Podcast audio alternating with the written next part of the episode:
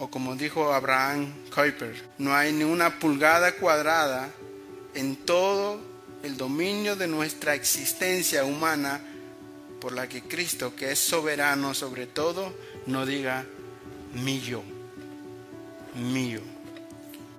Dios nos ha puesto en un huerto.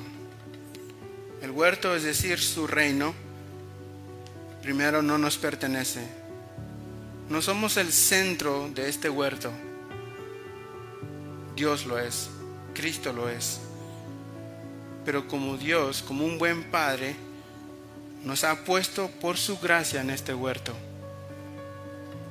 Nos ha dado una oportunidad de laborar en este huerto y nos ha dado el privilegio de cultivar y cuidar este huerto. Esa es nuestra labor. Esa es nuestra labor. ¿Sabes lo maravilloso? De esto es que nadie, nadie de aquí puede decir, a mí no me tomaron en cuenta. Nadie puede decir eso.